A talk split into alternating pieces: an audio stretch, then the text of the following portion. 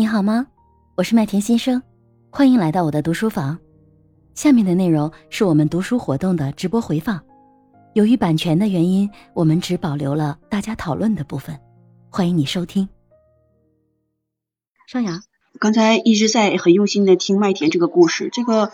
今天这个故事跟以前的又不太一样啊，我感受到就是在这个。读这个章节的时候，呃，情绪的感染力，其实实际上对于一个团队的管理，为什么有些人会成为团队的核心，具有代表性？他其实从小的时候就能展现出来。就假如说我们小的时候，这个里边也讲到了，嗯，在一些游戏的过程当中啊，有些孩子他就会成为游戏的主导者，他就去能够引领。这一群去玩游戏的孩子来去朝着他的游戏方向去走，这个我们都有过经历，所以这可能是天生的一种领导的才能。然后另外的话就是这个情绪的感染力哈，就是在你这个故事当中展现的比较明显，因为大家在最开始的士气低落，呃，可能要解决的问题就不是说技技术的问题了，而是说情绪和这个叫状态的问题。这个问题解决了，其实很多事情。都迎刃而解了，所以你可能找到了钥匙，找到了这个最关键的一个方法。那我是通过那个呃古希还有你的描述当中呢，我感受到有一些人的情商 或者他的情绪管理控制能力是天生的天赋的，包括他女儿的这种察言观色。我们小时候讲啊，就一家孩子懂不懂事儿哈，有没有眼力见儿，实际上是他从小就能三岁看到老的。这个我觉得是一种先天的因素，就是他的呃大脑的这个杏仁核被。完整的另外的一个情绪所能控制的这个大脑，呃，那个那个叫什么什么脑垂体，我不知道哈，忘了有点忘了，就是所能够去左右他的情绪。他这样的孩子应该从小就不会说是那种撒泼打浑呐，不会出经常出现那种问题，他会很好的控制自己的情绪，这是一种。呃，我觉得先天的先天的生理构造决定的吧，决定了后天的表现。但是另外一个层面来说的话，我觉得大多数人，我们成年人为什么能不会像小孩子那样喜怒无常啊？什么六月的天，脸说变就变，就是因为我们大人在这个不断的成熟和呃有了这么多的经历以后吧，慢慢学会了控制自己的情绪，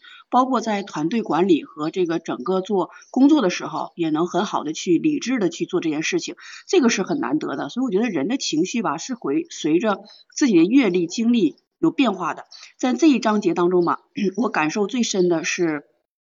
就是在电子书当中有一段儿，呃，他讲到了就是变色龙和交际花这一段，我就对号入座了。我认为我自己在曾经的工作管理岗位上当中的话，呃，我一开始以为是变色龙，而且甚至是有同事会这样去形容我啊，就是只会听从领导的意见而去去。执行领导的这个事情没有自己的观点，但后来我实际对照了一下，我发现其实我不是变色龙，我觉得我是一个交际花。就为什么会这么去说自己的这个状态来说的，在一个嗯社会群体当中，可能首先第一点，我所能做的一件事情，保护自己，要让自己融入这个环境，这个很重要。然后我很清晰的知道，就是我的工资是由谁来开，这个公司的权威的领导到底是谁。我肯定思维和思想上要向他去靠近，但是大多数的员工他会认为这样做事的人呢没有什么基本原则。但是我觉得在某些时候，每个人心内心都有自己的一个主张，只是这种主张会不会表达出来。所以我觉得 很多时候吧，了解别人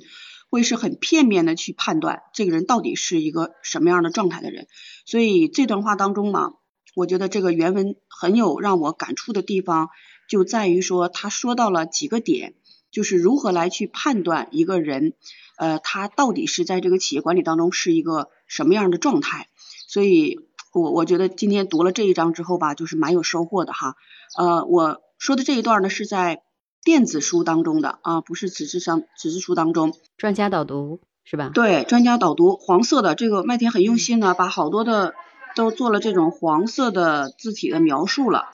交际花就是以牺牲个体真实的满足为代价，成为受欢迎的人。他私下的形象与他试图在公众面前树立的形象完全不同。这样做是为了赢得大家的爱戴。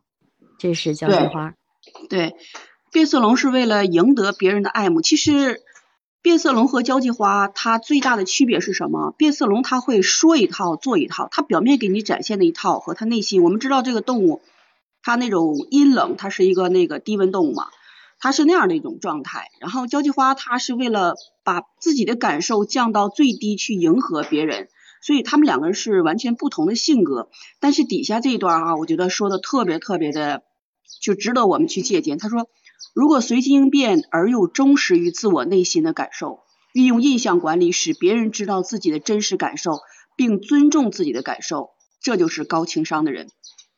取向于前，外圆内方，外圣内王，出淤泥而不染。我觉得这一段话哈，就是特别贴合我们做人应该去达到的一种状态。就无论是你是交际花也好，还是变色龙也好，在职场当中的很多的不得已，让我们可以成为这样的人。但是自己要有一个内圆外方、外圣内王的这种状态，这个其实实际上也是需要某些形式来去表现的。所以很多人会说，哎，这个人挺有刚的啊！你别看他好像外面柔柔弱弱的，表面上很宽容，对待任何人都是一视同仁，或者是说没有什么特别多的棱棱棱角。但是在某些关键的时候，一些需要去决策的时候，你会看到这个人他的性格和他的原则，你不容小觑他。所以我觉得这是一个做人高情商的一个表现。就平时我们可以跟任何人都处得来，都很好，大家都是属于在工作当中可以互相去进行融合和调和的。但是关键的时候，一定要让别人知道你是有你的原则和做一个外圆内方的人。这段话我是非常欣赏的，我也把它给记下来了。所以很多时候我们在做人做事情的这个过程当中呢，其实实际上也要适当的去表现出情绪。因为我们东方人可能大多数都是说最小化的表达，就这种情绪的表达是最小化的。然后大多数感觉西方人他们是说很会很夸张的表达情绪。然后包括麦田会说了，哎，假如说你跟一外国人说你要请他吃饭，他会当真，而我们中国人可能只是客套客套。这个这个是文化上的差别。然后另外的话，我们可能在有一些权威人士的时候，我们会刻意的把自己的一种情绪压抑成最小化，就不让自己表现出更多的情绪化。而在没有这个权威人士，比如说部门领导啊，或者说谁在的时候，我们会 把自己的真实的情况，甚至很夸张的去展现出来，这就是不一样的。还有这个情绪的替换。另外的话，我觉得感受最多的是，大多数时候为什么有的人情商高，有人情商不高？就我们可能不知道这个情绪会感染别人。就有的人释放情绪的时候，完全是自我的。他不管别人高兴不高兴，他把自己的情绪完全释放，他不考虑对外界的影响。你这个消极的或者说积极的，尤其是那些消极情绪的人啊，我就特别特别的，就是有一种感受啊，他们完全他在不管别人的这个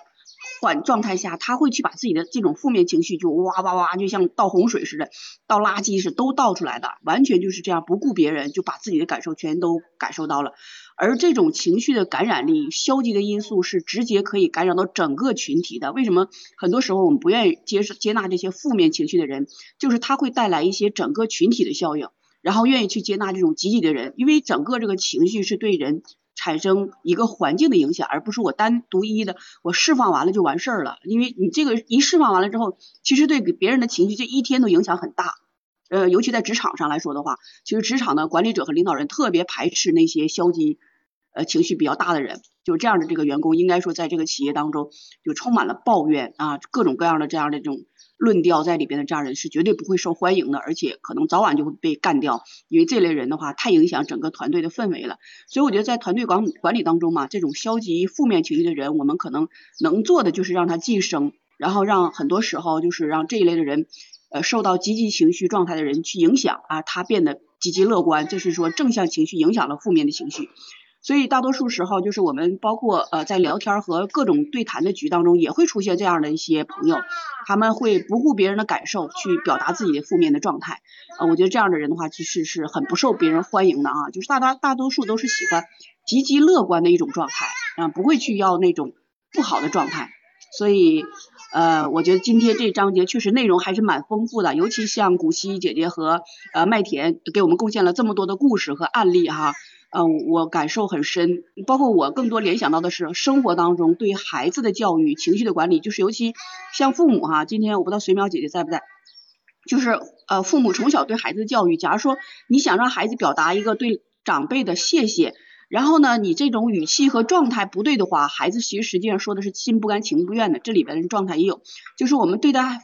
孩子的教育，从小他的情情绪的管理，其实实际上是很重要的，就是影响到孩子对于这个所谓的情商的控制，表达的这种呃这个真实意愿的这种状态。所以我思考的是关于生活当中情商，呃，除了在工作当中带给我们的收益之外，还有在生活当中我们去教育下一代，如何让父母的情商去影响孩子的情商的状态，让他在未来社会当中成为一个受欢迎的人。啊，这是我一直在每一章节当中就思考，他的案例当中也讲到了很多关于儿童时期怎么样去来表达他的情绪，让他抒发和我们作为父母该怎么样去对待孩子这种情绪状态的表达。所以这章节真的是呃内容比较多啊，就值得非常细致的去读。而且我昨天去那个图书城特意去呃找了这本书哈，然后也看到了有情商二、情商三、情商四啊，这一本是最后的一本，我想这个内容肯定是最全面的。